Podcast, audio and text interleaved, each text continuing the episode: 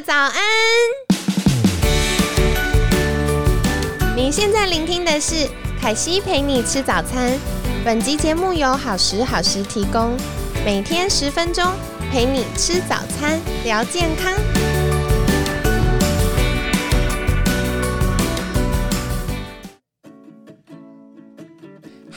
欢迎来到凯西陪你吃早餐，我是你的健康管理师凯西。今天凯西超级兴奋，因为我邀请到我的好朋友目光 Skin Salon 创办人雨宁。Hello，大家好，我是雨宁。那为什么今天会想特别邀请到雨宁？其实是很感谢各位听众朋友开始投稿，就是大家会许愿说，哎、想要听一些呃不同的健康主题。那我就发现，可能接近换季啦，然后又到快要过年了，所以大家的那个皮肤的状况越来越多。然后因为再过两天大家就要吃年夜饭了嘛，所以呢，大家都希望可以美美的，然后看到很久不见的亲戚。然后就问了很多关于皮肤的议题，所以这一次呢，呃，这个礼拜我们就会邀请雨宁来跟我们分享，到底跟皮肤有关的话题有哪些是我们日常生活中可以留意的，然后以及我们要如何照顾自己。那首先，我其实想邀请雨宁简单来跟大家分享，呃，你在服务客人的过程当中，有没有是什么你觉得最重要的事情呢？嗯，目光 Skin Salon 的理念啊，就是以内养外，身心平衡。我们呢，希望陪伴我们的每一个对象，真正的养出一个健康的皮肤，然后并且呢，它是真正的发出自信的光芒。我的天哪！我听到就是雨宁的声音，我就觉得哇，瞬间被疗愈。你们有没有听了觉得很放松？嗯，有，我自己觉得也有。好哦，好哦。那雨宁，我记得你有一个很厉害，跟一般就是美容产业的呃工作专业不同的呃专长，是关于能量疗愈。你是不是可以简单跟大家分享一下，就是关于能量疗愈以及皮肤健康的关联是什么呢？我自己有一个特殊的身份，就是灵魂的记录阅读师，所以我有发现啊，大部分的皮肤的状况其实都是来自于内心。那如果可以从内心里面，我们去寻找一些根源，然后呢，包括内心有啊身心的状况、心情、情绪，然后呢，也会影响到他怎么吃，选择吃什么。那我发现从这里解决呢，顾客他的皮肤状况会超乎想象。哇，超棒的耶！然后我真的觉得，就是今天星期一 Blue Monday，但是大家听了雨宁的声音，应该会觉得充满能量，又很稳定，很喜欢。那呃，其实凯西在做就是这一周节目的时候啊，我有简单调查了一下大家想听关于皮肤变糟的十个原因哦。那感谢就是听众朋友们跟我们分享。第一个，大家觉得很容易皮肤变糟的原因是清洁，然后再来呢，我觉得可能是呃灰阶上的另外一个极端啦，就是大家觉得过度清洁也会让皮肤变糟。那再来相关的就是该如何保湿呢？以及是不是吃到一些食物过敏、食物不耐的东西也会造成皮肤的影响？那再来就是像免疫呀、压力大啊、荷尔蒙失调，或者是荷尔蒙变化的时候。那再来像是清洁剂的刺激，或者是肝脏排毒，都会影响到我们皮肤。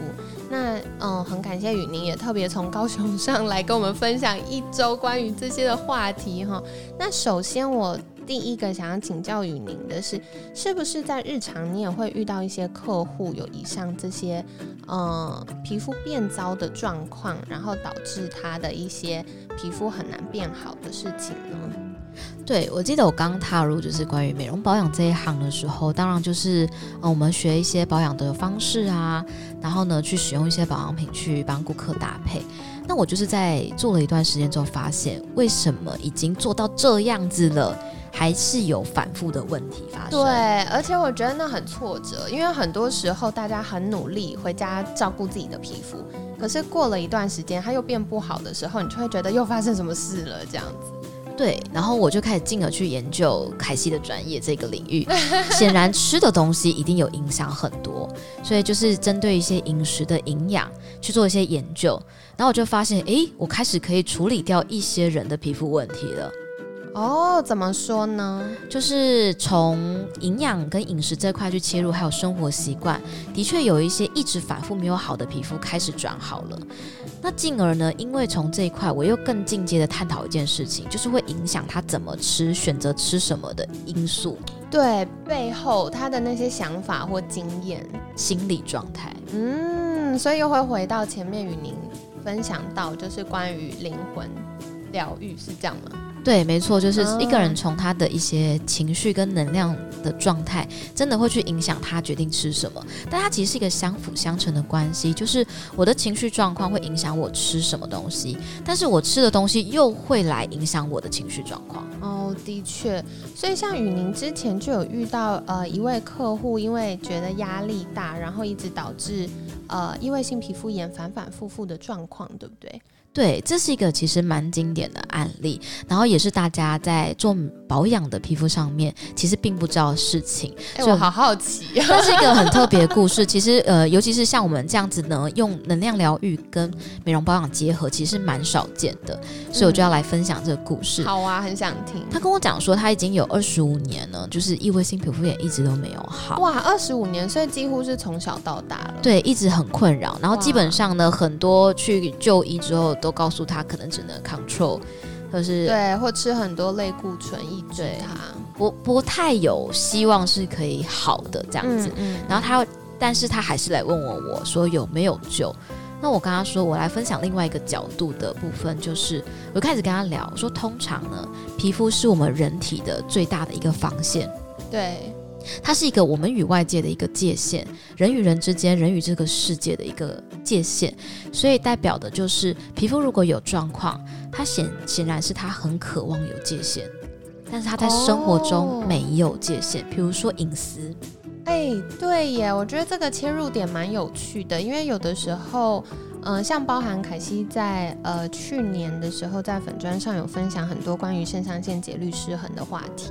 那很多人就会发现说，他其实身体已经承受压力了，可他自己没有发现，大脑没有意识到这件事。那像呃雨宁的这位客户，他没有隐私的状况是什么呢？我相信我接下来讲这个场景啊，绝对是听众很多人会很熟悉，因为这是我们。呃，整个成长环境里面常有的，比如说爸妈会不经过你的同意就拆信封跟拆包裹，哇，这真的压力很大。对，或者是打开门的时候，他也不会跟你说一声就打开进来了。嗯，然后要你做事情的时候，他不是征询你的意见，而是指挥你去做一件事情。哎，你去帮我做那个东西，你去帮我做什么？你应该。还有就是情绪勒索。嗯嗯，它这其实都会导致我们身体里面没，就是我们没感觉到我们没有自己的一个原则跟界限，尤其是越难拒绝的人，让他会觉得越痛苦，因为他没有办法跟这些人分开的，是他家人，是他爱人。没错，很多时候我自己在帮学生咨询的时候，我也常会听到，可能是跟呃家长，或者是跟另一半，对。对，那这种状况。有的时候大家其实是没有意识到，但他习惯了啦。对对对对，但可能他的健康状况源头就是这些不自觉的压力。对他们会跟我说：“哦，可是我已经习惯了。”我说：“我看你的皮肤，他就告诉你他不习惯。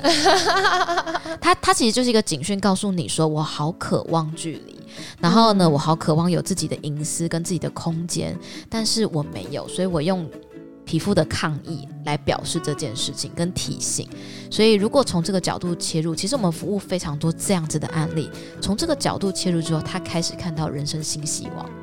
哦，真的会耶，因为他开始有界限了，对，然后开始对自己的生活有一些主导权。嗯，哇，好感谢雨宁今天分享这么特别的案例。那在日常生活中，有没有什么是大家可以？为自己开始练习有界限，有有什么方法可以帮助大家吗？我觉得第一件事情觉察是最重要，因为至少你要先意识到自己的界限被破坏，尤其是已经习惯的人，他在这一部分最难，因为先有意识跟觉察，你才知道如何建立。真的，我觉得这件事很不容易。就像我在协助学生的时候，我们常常也会看到，呃，有肾上腺节律失衡的状况。那大家就会说，不会啊，我觉得我没有压力啊，我都很开心啊。但是量表做出来，它就是有。对，所以要开始练习，呃，不管是身体的状况或情绪的状况，包含像今天与您分享皮肤的状况，很多都有可能是，呃，我们不自觉的。跟人的关系也好，工作的压力也好，那不管是不是，都可以先记录下来。或许这就是在日后帮助我们渐渐练习觉察很好的方式。非常推荐先从写下来自己的感觉开始。嗯，好哦，我觉得这是一个很好的方法。或许大家今天就可以练习试试看。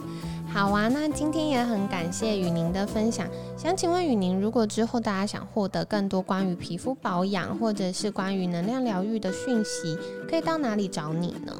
请上脸书呢，或者是在 IG 打上目光 Skin Salon 就会看见我啦。